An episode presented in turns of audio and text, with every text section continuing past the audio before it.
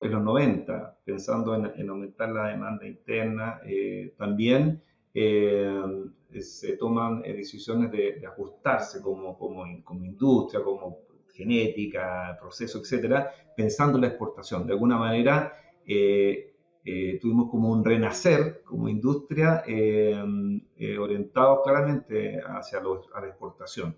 De hecho, el eslogan que tenemos como, como industria es que nacimos para exportar. Y esto básicamente porque cuando viene este proceso de reestructuración se pensó en el mercado interno, pero también en la exportación. Y dijimos, a ver, ¿qué cosas tenemos que hacer para poder llegar a los mercados de exportación? Eh, hoy día yo diría que una de las fortalezas que, tiene Chile es en materia de la sanidad y de la inocuidad.